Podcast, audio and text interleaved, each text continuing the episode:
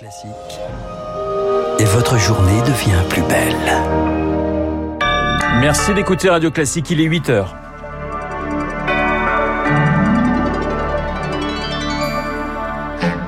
La matinale de Radio Classique avec Renaud Blanc. Agen et le Lot-et-Garonne frappés par des pluies diluviennes cette nuit, l'équivalent de deux mois de précipitations tombées en moins de trois heures. Les habitants ont assisté impuissants à la montée des eaux. Le magnifique aux Invalides, hommage de la nation à Jean-Paul Belmondo, un hommage solennel et populaire. Emmanuel Macron prononcera son éloge funèbre à 16h30. Et puis, les victimes des attentats du 13 novembre face aux provocations de Salah Deslam. Comment ont-elles vécu la première journée d'audience du procès? Témoignage dans ce journal. Radio Classique. Et le journal de 8 heures nous est présenté par Lucille Bréau. Bonjour Lucille. Bonjour Renaud, bonjour à tous. Presque 2 mètres d'eau dans les rues d'Agen cette nuit. Et oui, il est tombé l'équivalent de deux mois de précipitation en 3 heures seulement dans cette ville du Lot-et-Garonne. Aucune victime n'est à déplorer, mais les pompiers sont intervenus plus de 240 fois. Des reconnaissances et des opérations de pompage sont toujours en cours. Nicolas est réceptionniste à l'Ibis Hotel d'Agen. Il a assisté à la montée des eaux. Sur la route, j'y voyais rien. Sur tous les bas-côtés, on avait les roues complètement dans l'eau et il y a certaines routes qu'on voyait plus du tout. Quoi. L'eau est passée sous la porte d'entrée en fait. Au pire endroit, on devait avoir à peine 2 cm. Mais euh, c'est surtout que ça a passé le trottoir, ça, ça a grimpé quoi. Hein. On a forcément de l'eau, j'imagine, sous les meubles, sous le, le lino. Donc là, pour l'instant, ça se voit pas, mais ça risque de, ça risque de gonfler un peu avec le temps. Oui. On avait plein de monde en plus. on a un garage souterrain qui lui a pris aussi une belle, une belle dose. Oui. Nous, on n'avait jamais vu ça effectivement. Après, euh, il m'en faut beaucoup pour être impressionné, mais les routes couvertes comme ça, ouais, ça fait bizarre. Le témoignage de Nicolas, réceptionniste à Agen, recueilli tôt ce matin par Rémi Vallès à Sarlat en Dordogne. C'est le cinéma qui a dû être évacué en pleine séance à cause des inondations liées aux orages. Voilà le cinéma qui se situe rue de la République à Sarlat. Je le Je connais. vois que vous oui, je le connais très très bien. À la une également, Lucie, l'hommage eh bien du pays à Jean-Paul Belmondo. Les premiers admirateurs de l'acteur commencent à arriver aux Invalides à 16h30 cet après-midi. Emmanuel Macron prononcera son éloge funèbre en présence de ses proches et de 1000 personnes du public qui pourront y assister sur présentation d'un pass sanitaire, figure de la nouvelle vague. Jean-Paul Belmondo était aussi reconnu pour ses cascades spectaculaires. La profession lui doit beaucoup, Victoire Fort. Évoquer les films de Belmondo avec un cascadeur suscite, à coup sûr, enthousiasme et respect. Louis-Marc Marty est directeur de l'école Action Training qui forme des professionnels des cascades. Il nous a beaucoup marqué. Il a même donné la possibilité à des cascadeurs d'avoir plus de travail. Sur les plateaux, l'acteur était préparé comme un sportif de haut niveau. Avec son mentor et ami Rémi Julienne, cascadeur, il forme une équipe de choc. Pour les assureurs euh, et surtout pour la production, c'est un cauchemar. Ils font des plans séquences, leur marque de fabrique. C'est-à-dire en une seule fois sans couper. Et ça, c'est le plus dur. Aujourd'hui, on fait beaucoup de cascades en coupant. Preuve à l'appui, visionnons le Guignolo et cette scène culte, Belmondo survole Venise accroché à un hélicoptère. Il reste euh, tendu euh, au, au, trapèze comme ça pendant euh, très longtemps. Regardez de plus près, on aperçoit des petites attaches sur ses mains. Des espèces de sécurité que l'on place au niveau des poignets. Au cas où il lâche, ben, il est retenu pour pas tomber. On parle de quelques accidents qu'a eu Jean-Paul Belmondo, mais on ne parle pas de tout ce qu'il a fait sans avoir d'accident.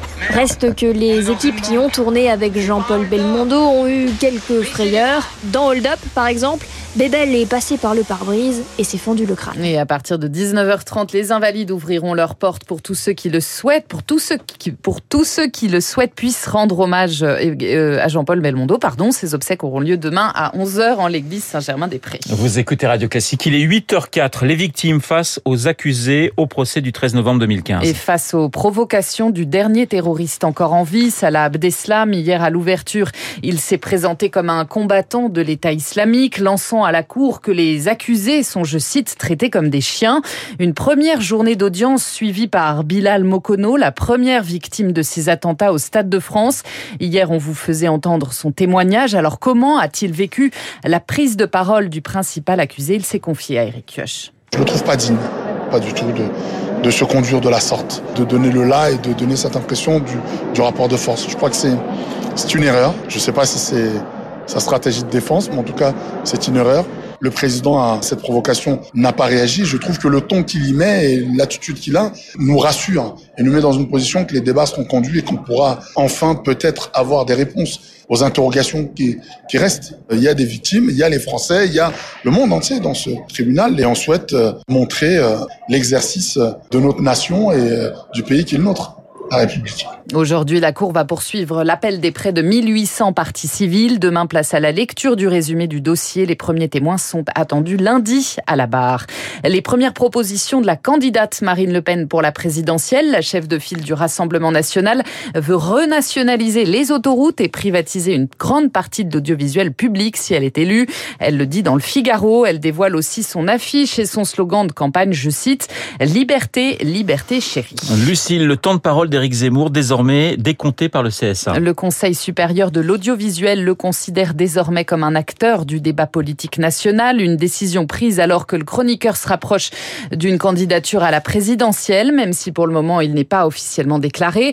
Pour Mathieu Orphelin, député écologiste, cette mesure était une évidence. Éric Zemmour euh, a créé un parti, une association de financement, des affiches pour sa candidature euh, fleurissent dans nos rues.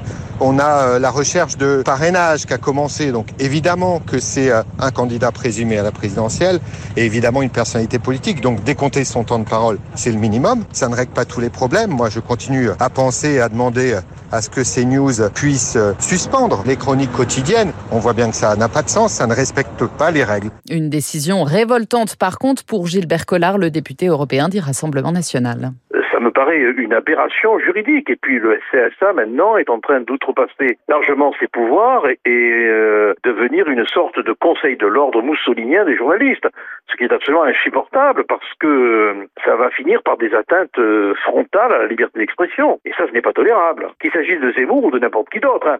Fournissez-moi un éditorialiste de l'humanité, je vous dirai la même chose. Hein. Des propos recueillis par Pierre Collat. Le Covid-19, première cause des arrêts de travail entre janvier et mai dernier. C'est le résultat d'un sondage de Malakoff Humanis publié ce matin. Les troubles psychologiques, dépression, anxiété représentent 19% de ces arrêts. La contraception des femmes sera désormais gratuite jusqu'à leurs 25 ans à partir du 1er janvier prochain, annonce à l'instant du ministre de la Santé Olivier Véran.